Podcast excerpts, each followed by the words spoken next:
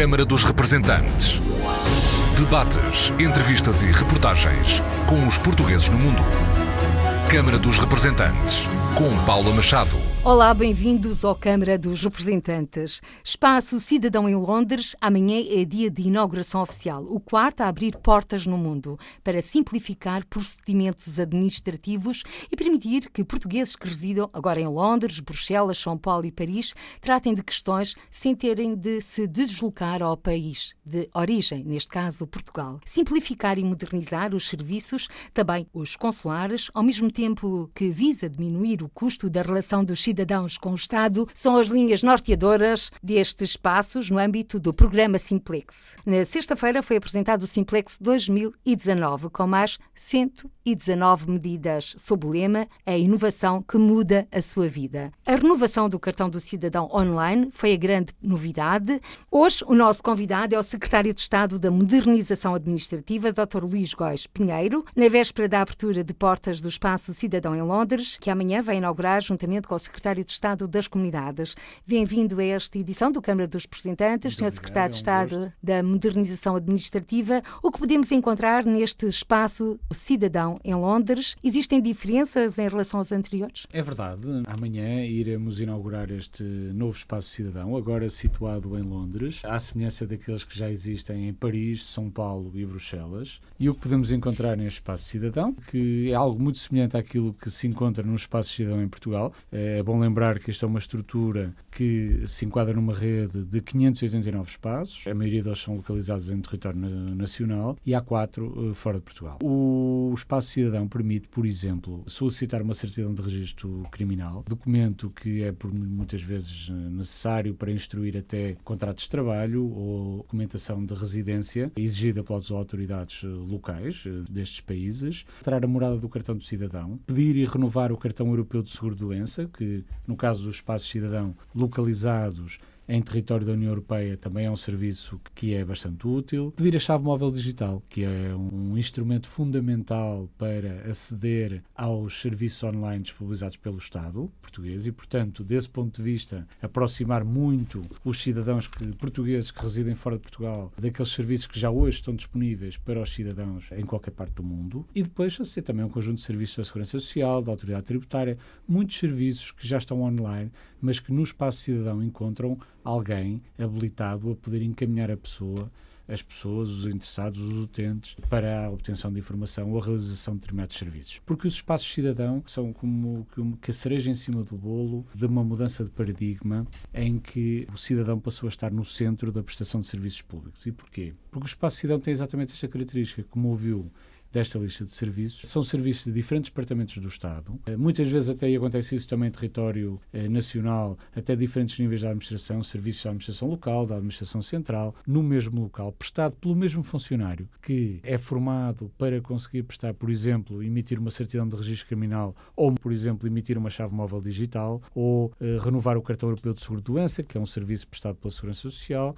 mudar a morada no cartão de cidadão, um serviço que é da Justiça. Portanto, o mesmo funcionário presta esses diferentes diferentes serviços e o cidadão não tem que andar à procura do local onde estes serviços são prestados. Mas, Sr. Secretário de Estado da Modernização Administrativa, neste espaço cidadão em Londres e tendo em conta os recursos humanos, vamos ter mais pessoal? Este é um serviço que, e, tenho, e digo isto à semelhança do que tenho visto nos outros espaços de cidadão consular, que em regra acresce ao serviço já previsto, uma vez que tem a vantagem de ser um serviço extraordinariamente leve, no sentido em que assenta numa plataforma tecnológica que pode ser instalada já hoje. Inicialmente o primeiro espaço de cidadão em Paris não foi assim, mas hoje em dia são instaladas no mesmo computador do funcionário consular que já presta os serviços. Tem a vantagem de procura, evidentemente, destes serviços não é a mesma que, por exemplo, do cartão de cidadão ou do passaporte. E, portanto, é a ideia e aquilo que se pretende é que este serviço seja prestado pelos mesmos funcionários que já hoje prestam serviços no espaço consular em Londres. Sendo certo que,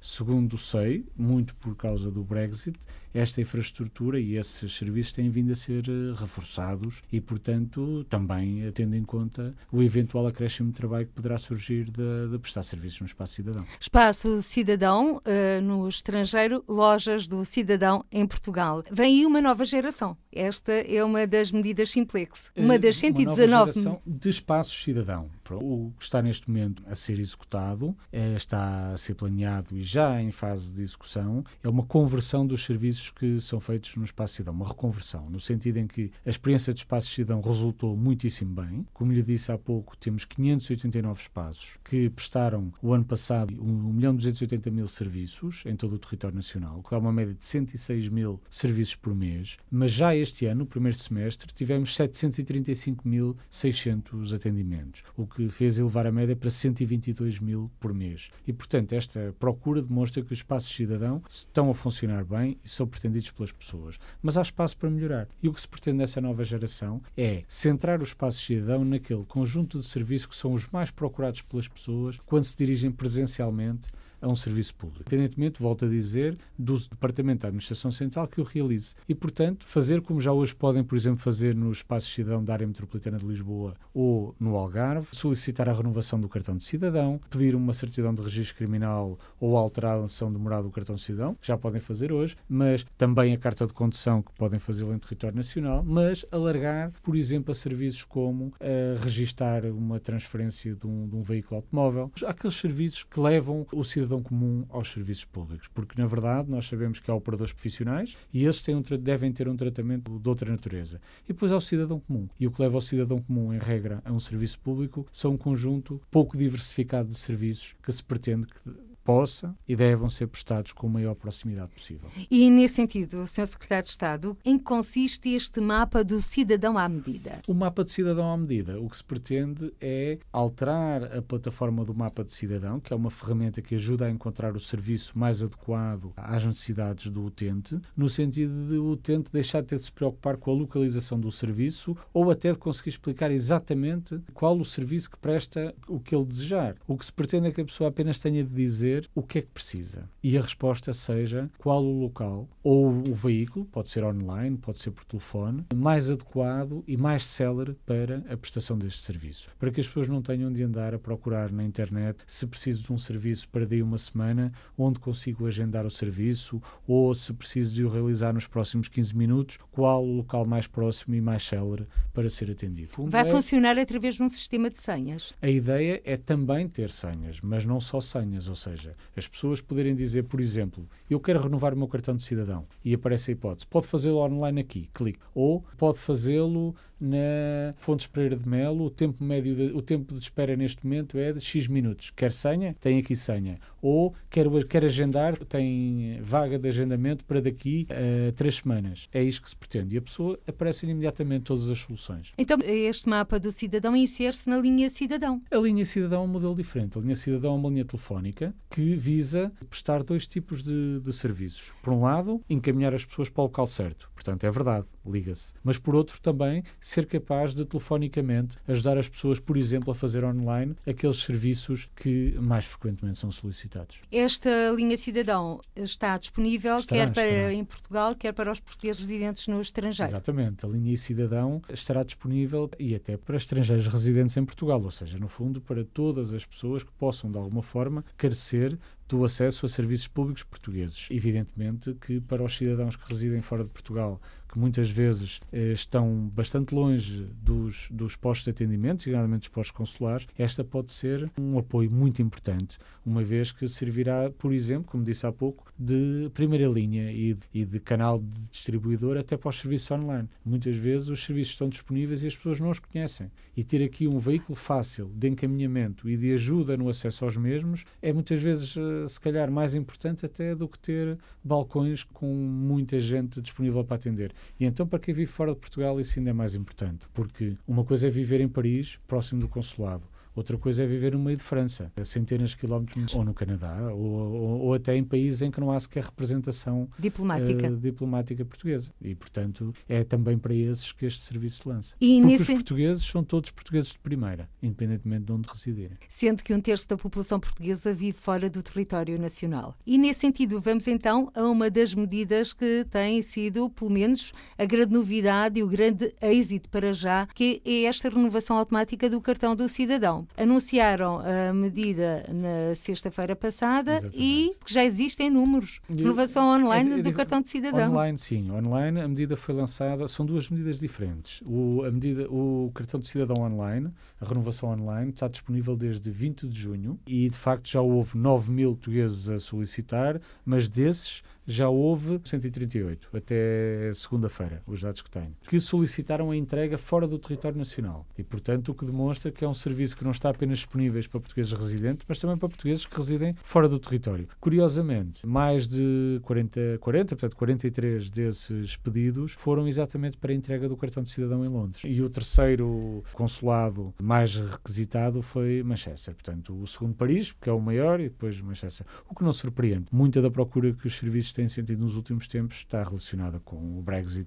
e com a, a urgência de tratar a documentação associada a, a, esse fenómeno. Já lá vamos à linha Brexit, para já ainda no que se refere à renovação automática do cartão do cidadão, a pessoa ah, tem depois de o levantar uh, presencialmente. É necessário, de facto, ele ser levantado presencialmente, embora também não esconda que se estão a estudar soluções para os consulados, tendo em conta a realidade muito específica dos consulados. Mas Entregas neste, na hora. Neste momento, o que está pensado é, efetivamente, foi assim que o sistema foi montado, uma vez que não há contacto físico com a pessoa no momento do pedido, pelo menos no momento da entrega a haver por questões de segurança. Todo modo, sendo de todo modo também não haja dúvidas que o momento da entrega é muito mais célere que o momento do pedido e, portanto, desse ponto de vista, em termos de facilidade no atendimento, ele é maior. Ainda assim, volto a dizer que estamos em diálogo e a ponderar soluções que possam ajudar a, a simplificar a vida daqueles que residem designadamente longe de postos consulares. Nesta renovação do cartão de cidadão online, convém também dizer que eh, depois as pessoas são alertadas neste Simplex 2019 que o seu cartão eh, está quase a caducar. Pronto. Essa medida,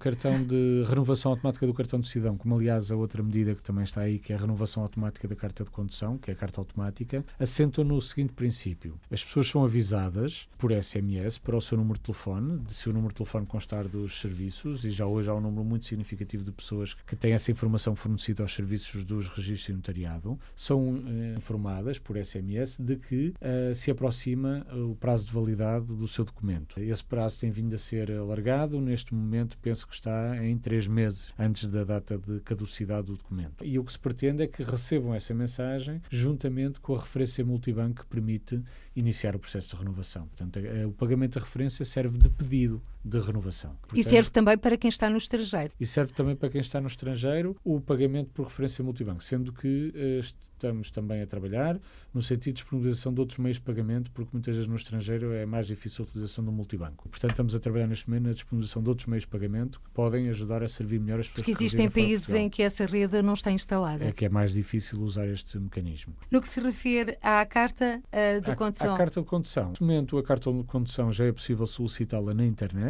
e, portanto, esse é um serviço que está disponível. O que vai mudar é. No portal? O portal é o do IMT, mas é também todos estes serviços, e esse é um dado muito importante, são acessíveis a partir do portal É Portugal. No fundo, a verdadeira porta de entrada de serviços públicos em Portugal e que se chama eportugal.gov.pt. O, se quiserem ir diretamente ao, ao, site do IMT, é www.imtonline.pt. Mas o portal que congrega todos esses é serviços que estamos a falar é o E-Portugal pode chegar lá e pode, de uma maneira relativamente simples, ou usando um motor de pesquisa onde diz quero eh, renovar o cartão de cidadão ou quero revalidar a carta de condução. São mais de mil serviços que têm ou acesso direto aos locais que permitem a sua realização por via eletrónica ou então informação suficiente para que a pessoa possa prestar esses serviços. Portanto, eu aconselho todos os cidadãos, independentemente do local onde residam, sejam residentes em Portugal, sejam residentes fora de Portugal, que consultem o site é Portugal www.gov.pt e que naveguem nos mais mil serviços que estão disponíveis, usem o método de pesquisa para pesquisar aquilo que pretendem, ou usem o, o Sigma, que é um, um, chatbot com inteligência artificial que acompanha as pessoas, quer a encontrar o serviço que procuram, quer muitas vezes até realizá-lo. No caso, por exemplo, da renovação online do cartão de cidadão. Fundamental é ter sempre a morada atualizada. A morada atualizada é fundamental por diversas razões e para esse efeito também há uma medida que faz parte do programa, o programa Simplex 2019, e que passa por simplificar muito as formas de atualização da morada. Ao longo dos anos tem vindo a ser uh, feito um caminho nesse sentido. Por um lado, com a centralização da morada na morada do cartão de cidadão. Todos nos lembramos do tempo em que tínhamos moradas diferentes em todos os documentos. Esse tempo já não é de hoje. Uh, hoje, de facto, a morada que interessa é a morada do cartão de cidadão e o que se pretende é simplificar muito a vida das pessoas que pretendem comunicar uma nova morada. Até porque bem sabemos que pode haver uma ou outra pessoa que, por qualquer motivo, não queira reportar a morada certa. Mas na generalidade das pessoas, a larguíssima maioria das pessoas, eu diria a quase totalidade das pessoas, quer fazê-lo. Aliás, até porque vêm aí também as notificações fiscais eletrónicas. Não são bem as notificações fiscais eletrónicas. O que está em causa, e é uma medida que se pretende concluir até ao final deste ano, porque é do Simplex One anterior, é a morada única digital. E a morada única digital o que pretende é disponibilizar ao cidadão uma morada para o qual pode receber comunicações do Estado, seja ele da administração fiscal, seja de qualquer outra entidade. E, portanto, não é exclusiva da administração fiscal. E já agora também, porque muitas vezes quando se fala em, em administração fiscal também se tem a ideia que o que daí vem nunca, é, nunca são boas notícias. E não é sempre, não é bem assim. Há muita informação útil que é reportada para a administração fiscal e, aliás, neste momento tem havido um esforço muito grande da administração fiscal e eu sei disso porque tem sido um trabalho que tem sido feito em colaboração com o Laboratório de Experimentação da Administração Administração Pública, o LabX, no sentido de procurar melhorar a imagem que a Administração Fiscal tem junto dos contribuintes, porque, na verdade, muitas vezes, quando nos referimos à Administração Fiscal, todas as pessoas têm uma reação de medo. Impostos, Sr. Secretário é de Estado. Mas a larguíssima maioria do, dos portugueses, e não só dos portugueses, também daqueles que trabalham ou serviços em Portugal, cumprem os seus impostos. E, por essa razão, merecem e devem ser bem tratados pela Administração Fiscal. E mesmo os que não cumprem, seguramente não é por serem maltratados que, que a coisa melhorará. Eu acho é que o que é relevante é que, exatamente porque se invista na forma como se comunica, que a mensagem que a administração fiscal pretende passar aos seus aos contribuintes seja aquela que, que efetivamente deseja passar. Muitas vezes, quando se usam determinado tipo de jargões técnicos e uma linguagem menos acessível, na verdade, do lado de quem lê, só gera receio. E o que se pretende muitas vezes é comunicar. Comunicar informações úteis. E, portanto, isso vale, evidentemente, para a administração fiscal e vale para todos os departamentos do Estado. Aqui o que vem a morada única digital vir a fazer é tornar possível essa comunicação por via eletrónica, simplificando-a, criando uma caixa postal que todos possamos dizer que é a nossa morada digital. E já falamos do Reino Unido. Vamos então olhar a linha Brexit. Três meses depois da entrada em funcionamento, a 2 de abril deste ano, os dados são bastante positivos. São e há também, Sr. Secretário de Estado, quem já teça elogios é esta linha Brexit, o centro de atendimento do governo português para o Reino Unido. Disto mesmo nos deu conta Sofia Faleiro, que entre chamadas transmitiu à RDP Internacional, depois de pousar o telefone, a chamada recebida. Sim, há muitos elogios, felizmente. Muitos cidadãos uh, sentiram um grande alívio desde que esta linha foi criada, porque finalmente conseguem agendar o cartão de cidadão e o passaporte e falar com alguém ao telefone, e isso é um alívio para eles. Acabou de receber um elogio era sobre? Era sobre uh, um senhor que estava a tentar uh, marcar cartão de cidadão já há alguns meses online e não estava a conseguir. Ligou para a nossa linha e pediu para passar a toda a equipa o muito obrigada e o bom trabalho que estamos a fazer e que lhe proporcionámos um grande alívio porque o senhor já estava a ficar aflito, não conseguia fazer a documentação a tempo. Vocês também atendem em inglês? Uh, também atendemos em inglês, sim. Muitos cidadãos que ligam têm também ascendência indiana ou africana e então muitas vezes não falam português fluentemente, pelo que tentamos estabelecer comunicação um pouco em português, um pouco em inglês, porque às vezes o inglês também não é forte, mas uh, felizmente temos conseguido. Sofia Faleiro, a supervisora da linha Brexit, o Centro de Atendimento para o Reino Unido, do, lançado pelo governo português que eh, neste momento eh, já tem números muito concretos. É verdade. Em três meses de funcionamento, a linha Brexit, o centro de atendimento consular para o Reino Unido, já atendeu mais de 15 mil pessoas telefonicamente e já respondeu a mais de 9 mil e-mails. De facto, são números muito interessantes porque demonstram bem a necessidade da existência deste serviço. A linha Brexit vem na sequência de uma experiência que tinha sido feita com Espanha na criação do primeiro centro de atendimento consular, que passa passa por sediar em Portugal um centro de atendimento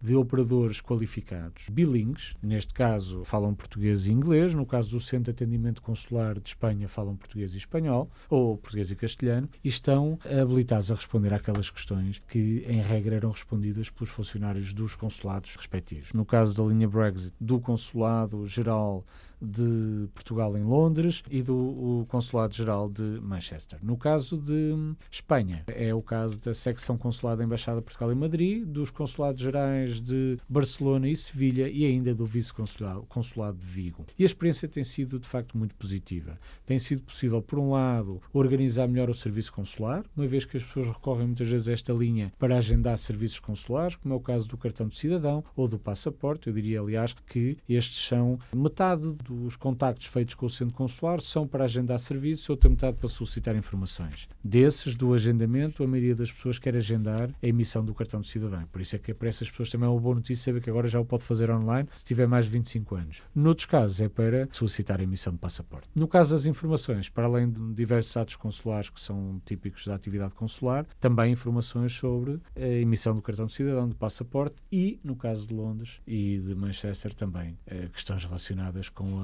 a candidatura à obtenção do novo estatuto de residência decorrente da saída do Reino Unido da União Europeia. Convém referir que cerca de 70 mil portugueses já têm estatuto de residente no Reino Unido, com o Brexit à porta. Cerca de um terço dos portugueses inscritos nos consulados de Londres e Manchester viram os seus pedidos ser aceitos pelas autoridades britânicas. Ainda na visita a estes centros de atendimento do governo português. Falamos com a Inês Alegre, uma das funcionárias da linha Brexit. No intervalo entre chamadas, falou-nos dos assuntos a que estava a dar resposta. A senhora estava com algum problema porque não tinha passaporte europeu, só tinha passaporte cabo-verdiano e a EasyJet não a queria deixar viajar para Portugal, mas ela já tinha feito um, já tinha o Settlement Skin feito e então estava a querer tirar dúvidas e eu indiquei-lhe o número de emergência consular para que se ela não conseguisse novamente entrar uh, em Portugal para ligar para o número de emergência.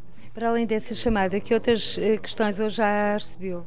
Uh, muitas pessoas para fazer o agendamento, principalmente pessoas que tinham avós ou outros familiares uh, portugueses que querem agora ter passaporte, ou seja, cidadania portuguesa, para poderem facilitar uh, o movimento de um lado para o outro do mundo, porque o passaporte europeu pronto, é muito mais uh, rápido e eficiente do que os outros. O Secretário de Estado da Modernização Administrativa, Dr. Luís Góes Pinheiro, portanto, não são só os portugueses a recorrer a estes serviços da linha Brexit. É um serviço que está disponível para quem pretenda informações e serviços dos consulados. Neste caso, dos consulados de Londres e de Manchester. E, portanto, muitas vezes não são apenas cidadãos portugueses, são cidadãos que têm uma relação com a nossa pátria. E muitas vezes essa relação é a língua portuguesa. Também é bom ouvir isso, com grande sinceridade. É bom saber que a língua portuguesa é cada vez mais uma pátria comum. Voltando ao centro de atendimento para a Espanha, também existem números concretos? Antes, desde a data da abertura, em abril de 2018, já atendeu mais de 38 mil, mil pessoas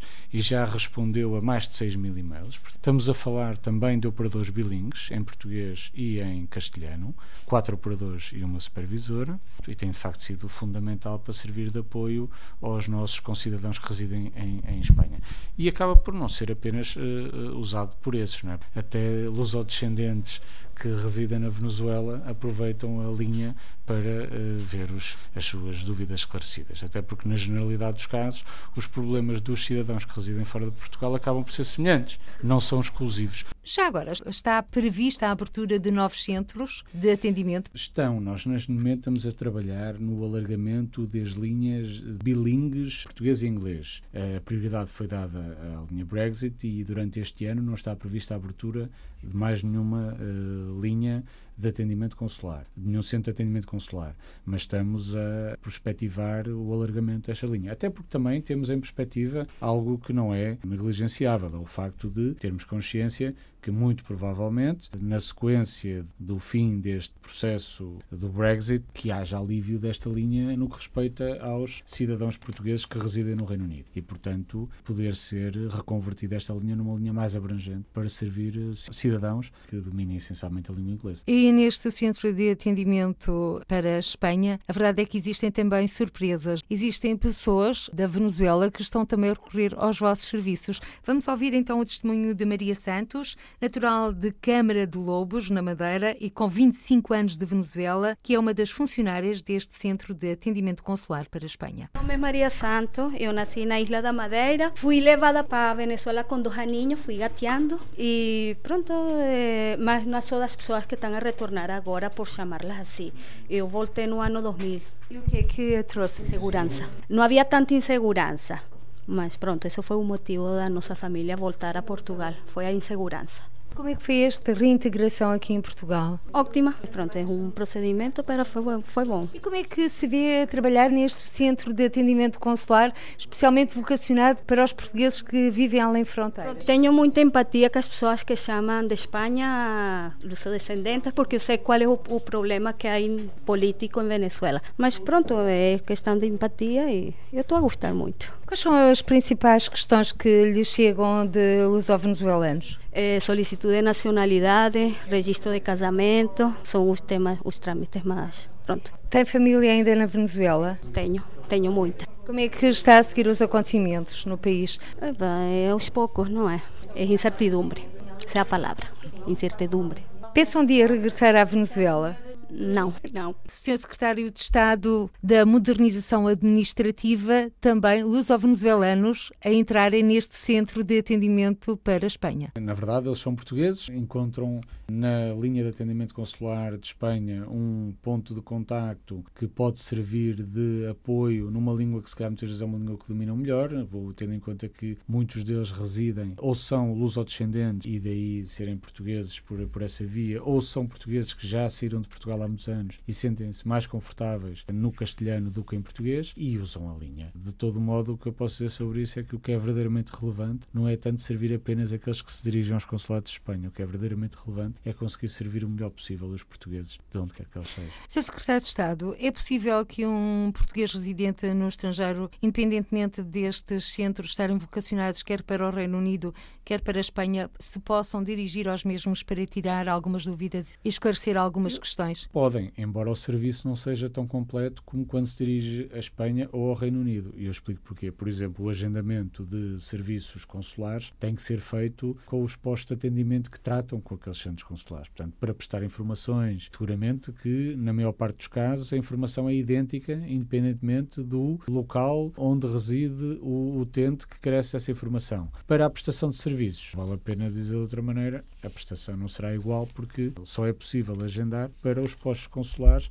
que aqueles centros de contactos estão a servir. E porque estamos a falar de Espanha, o que é o Simplex Ibérico? É um projeto muito interessante que está a ser uh, trabalhado muito em especial pelo Sr. Ministro da Economia, pelo Sr. Secretário de Estado da Valorização do Interior, que pretende promover a harmonização regulatória nas zonas transfronteiriças. Leia-se. Uh, nós sabemos que isso que é frequente nas zonas de fronteira é haver uma circulação, especialmente no âmbito da União Europeia, em que a circulação de pessoas é fluida, mas muitas vezes depois há de facto uma fronteira entre Portugal e Espanha. Os serviços que estão disponíveis de um lado não podem ser acedidos por cidadãos do outro, muitas vezes serviços públicos, e portanto o que se pretende é criar aqui áreas em que, seja cidadão português, seja cidadão espanhol, encontrem quer uma harmonização regulatória, quer até a possibilidade de aceder a serviços comuns. A área em que se irá testar este modelo será na área da educação, mas na área da saúde também iremos ter experiências, também na área, por exemplo, da navegabilidade, com harmonizando a legislação aplicável às bacias hidrográficas comuns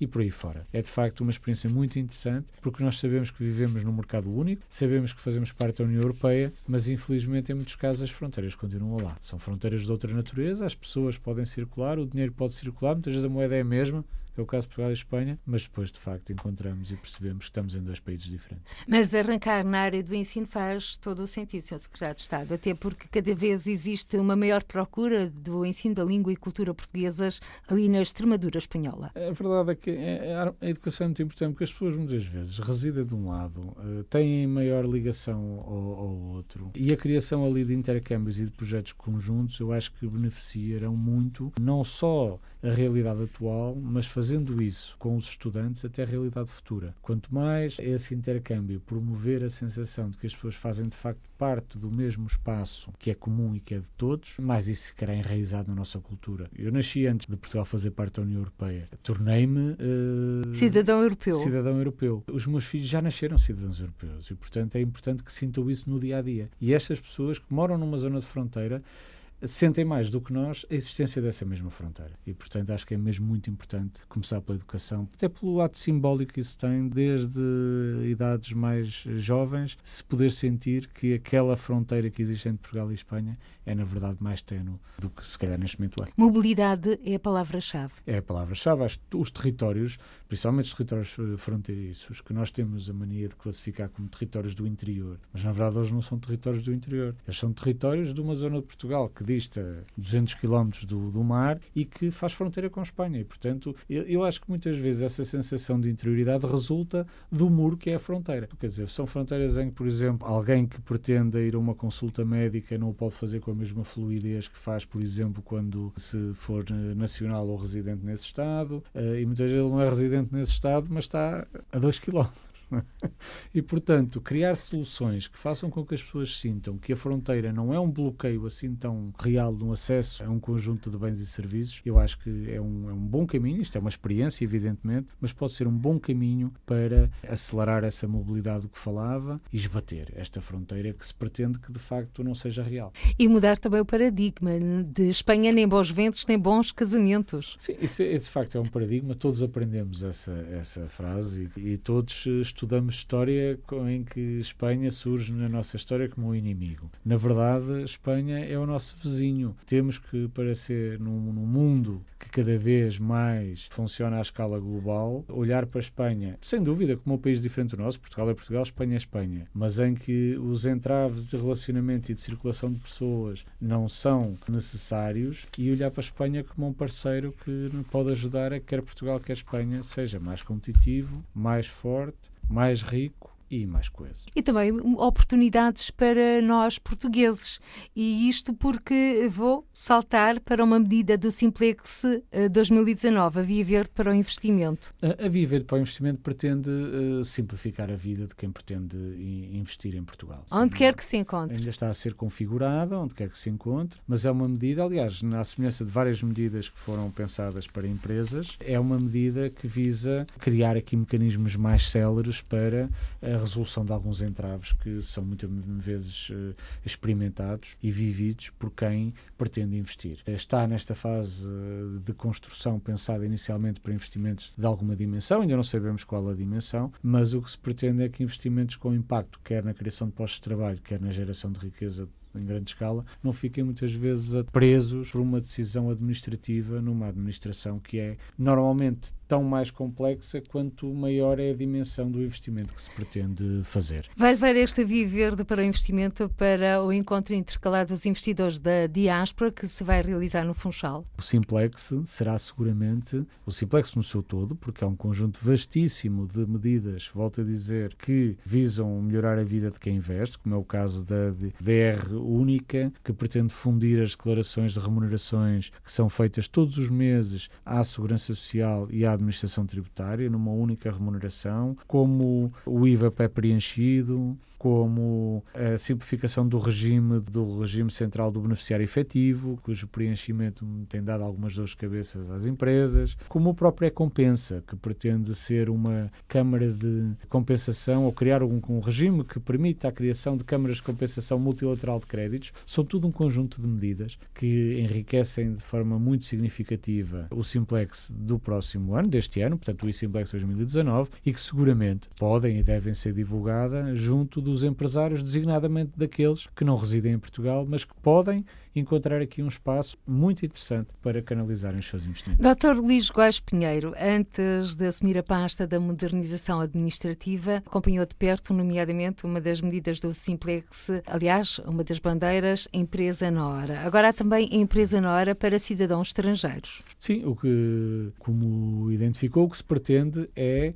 garantir que a experiência que um português ou que sócios portugueses ou futuros sócios portugueses têm quando se dirigem a um balcão da empresa na hora e que lhes permite, de facto, desde há, há 14 anos, constituir uma sociedade em menos de uma hora, neste caso em alguns minutos, seja também experimentada pelos cidadãos que não são nacionais na medida em que há um, designadamente um contacto com a administração fiscal que hoje ainda tem que ser um contacto prévio. O que se pretende é que não tenha de haver nenhum contacto prévio, que possa, no mesmo momento, independentemente dos sócios serem todos nacionais ou não, poderem constituir uma sociedade em alguns minutos. Acha que vai ser possível? Se eu acho que vai ser possível. Eu, Está mesmo convicto? Eu estou plenamente convicto. Não, eu dessas coisas, eu, não, eu vou ser sincero, é evidente que há coisas impossíveis. Mas nesta área, eu acho que com criatividade, com vontade e com liderança, quase tudo se consegue. Portanto, eh, está convicto de que estas medidas foram pensadas também com algum bom senso? Eu, eu estou convicto disso. Não, eu não diria algum bom senso, eu diria que essas medidas foram pensadas. Algumas são arrojadas e provavelmente algumas não serão concretizadas no prazo em que está previsto, eh, que foi previsto. Aliás, o Simplex tem normalmente uma taxa de execução que varia entre os 80% e os 89%. Mas todas elas foram pensadas com bom senso para servir melhor os cidadãos e as empresas e também para tornar a administração pública mais eficiente. E o que se pretende é que na sua concretização elas sejam montadas para atingir, cumprir da forma mais ampla possível os objetivos para os quais foram criados. Este criados. Simplex 2019, estas medidas de que estamos a falar, têm um prazo de execução até ao próximo ano, portanto 2020, até ao, ao quarto trimestre de 2020. No entanto, a 6 de outubro vão, é o dia dos portugueses irem às urnas, portugueses quer vivam em Portugal, quer vivam fora do território nacional. Como é que estamos a esse nível? Quando pensaram, pensaram a longo prazo, Sim, independente? O, o programa Simplex é um programa que eh, deve transitar entre governos. Não deve ser um projeto, até para, até para tentar garantir que não aconteça ao programa Simplex aquilo que lhe aconteceu uh, em 2011, em que a transição do governo fez, uh, eu não diria morrer, porque o programa não está morto, mas fez uh, congelar o programa durante algum tempo programa Simplex, eu acho que hoje, eh, eu penso que o anterior governo sentiu que a marca Simplex era uma marca muito ligada à governação anterior e achou que era melhor, durante um período, depois até eu acho que mudou de ideias, mas já, já, não, já tarde, eventualmente um, um pouco tarde mas não quis divulgar uma marca que era uma marca que tinha vinha do anterior governo. Hoje em dia, tantos anos passados, eu acho que o programa Simplex é um programa do país e, portanto, é importante que assim seja encarado. Evidentemente que nenhum governo vincula ao governo seguinte e nada impede que o governo seguinte, seja tenha ele a composição que tiver, considere que o programa Simplex deve ser suspenso ou eliminado. Eu estou plenamente convencido que as medidas fazem parte do programa, essas 119 medidas são medidas boas e que qualquer governo gostaria, gostará de as implementar. Dr. Luís Góes Pinheiro defende nestes casos um pacto de regime? Não há uma questão, não acho que deva, eu não acho que esteja aqui em causa um pacto de regime. O que eu acho que está aqui em causa é aquilo que deve acontecer sempre. Quando as medidas são boas, devem ser continuadas e executadas. Quando se discorda delas, não se deve fazer isso, porque, também falando com toda a franqueza, haver uma solução alternativa também é bom para as pessoas. As pessoas têm que saber que quando escolhem A recebem o que A faz, quando escolhem B, recebem o que B faz. E neste ponto de vista, o que eu acho é que esta matéria, eh, nesta matéria da simplificação administrativa, eu diria que há um consenso generalizado na opinião pública e que, eh, felizmente, há uma certa tendência de quem governa ouvir a opinião pública. O Sr. Secretário de Estado da Modernização Administrativa tem ouvido a opinião pública também além fronteiras, nos encontros que tem mantido. O que é que os tem recebido? Tenho, tenho falado, felizmente, tenho em Portugal. Eu gosto muito de falar com as pessoas, gosto muito de, de sair do meu gabinete e de, e de ir aos locais, sejam eles em Portugal, sejam eles no estrangeiro, procuro sempre fazê-lo. Tenho sentido, curiosamente, nos vários consulados por que tenho passado, nos espaços de atendimento consular que tenho visitado, curiosamente o único que, que ainda não visitei é, é o de Paris, que é, que é, o maior. Que foi o primeiro, o primeiro. a ser inaugurado. Mas porque ainda não, não surgiu ainda um pretexto uh, para me deslocar a Paris, que, que, porque se surgir e houver disponibilidade, direi com certeza. Tenho sentido que é muito importante para estas pessoas que exercem funções fora de Portugal e depois também para a comunidade portuguesa que reside, sentir que eh, quem governa em Portugal eh, não se esquece deles. Porque os portugueses que residem fora de Portugal são de facto muito importantes e são portugueses, eu disse há pouco e volto a dizer, são portugueses de primeira como são os que residem cá. E é importante que quem monta serviços públicos, quem aperfeiçoa serviços públicos e quem desenvolve novas soluções tenha sempre presente aquilo que disse há pouco há muitos, muitos, muitos milhões de portugueses que residem fora de Portugal. Tem alguém na sua família a viver além fronteiras? Tenho vários. Tenho um primo meu que reside em Moçambique, primo direito, aliás, o meu único primo direito do sexo masculino. Tenho uma prima minha que reside na Suécia, prima direita, portanto, dois exemplos de família próxima que residem fora de Portugal. São bons conselheiros quando se fala nestas questões de facilitar a vida a quem vive além fronteiras? São, são pessoas com quem mantenho um contacto muito próximo, até porque hoje em dia a tecnologia permite isso. Ainda, ainda hoje troquei mensagens com o meu primo, que está em Moçambique, por questões que têm a ver com a vida profissional dele. Divulgou num grupo que temos de primos uma, essa informação e, e portanto, sim, de facto, mantemos contacto e vai, primeiro, ajuda a estreitar o mundo e depois ajuda, sem dúvida, a dar essa noção de que o mundo português vai muito para lá das fronteiras deste retângulo e dos arquipélagos que, que o circundam. O Sr. Secretário de Estado da Modernização Administrativa fez Erasmus em Itália. Eh, o que é que reteve dessa experiência enquanto português, entre aspas, emigrante? Foi uma experiência muito, muito enriquecedora. Na verdade, eu acho que todos os estudantes universitários deveriam ter, havendo condições para isso, uma experiência semelhante. Eu acho que viver fora de Portugal é importante por variedíssimas razões. Por um lado, porque experimentar aquilo que experimenta um imigrante, nem que seja de uma forma bastante protegida, como é o de um estudante universitário, que quer se queira, quer não, não é a mesma coisa que ter que emigrar, por exemplo, a procurar uma vida melhor. As condições são diferentes, eu tenho essa consciência, mas tem um conjunto de barreiras e tem um conjunto de dificuldades que nos faz, só nos pode fazer sentir empatia pelas pessoas que vivem fora de Portugal, porque de facto é muito mais difícil viver fora de Portugal do que viver em Portugal quando se é português. E depois foi enriquecedora do ponto de vista do alargar de horizontes, de experimentar coisas diferentes e de, e acho que até de fortalecer o caráter. Secretário de Estado da Modernização Administrativa, Luís Góes Pinheiro, sente-se um cidadão descomplicado, porque estamos a falar do Simplex? Uh, sinto que sinto-me um cidadão, não sei, não sei se me caracterizaria como descomplicado. Uh, acho que sou até bastante complicado. Sou é alguém que tem uma obsessão. Entre as minhas várias complicações, uma delas é essa obsessão por tentar, na medida do, das minhas possibilidades, da minha criatividade e da minha resistência física, lutar para que a vida dos cidadãos seja mais simples, Portugal seja um país mais atrativo e mais uh, apelativo para os investidores e a nossa administração pública seja mais eficiente para que todos, funcionários públicos inclusive, tenham uma vida melhor. Secretário de Estado da Modernização Administrativa, Luís Góes Pinheiro, o convidado do Câmara dos Representantes. Muito obrigada por ter aceito o nosso convite. Eu é que agradeço o vosso convite, foi um gosto estar aqui. Por hoje ficamos por aqui, até ao próximo encontro. Seja feliz. Câmara dos Representantes. Debates, entrevistas e reportagens com os portugueses no mundo. Câmara dos Representantes, com Paula Machado.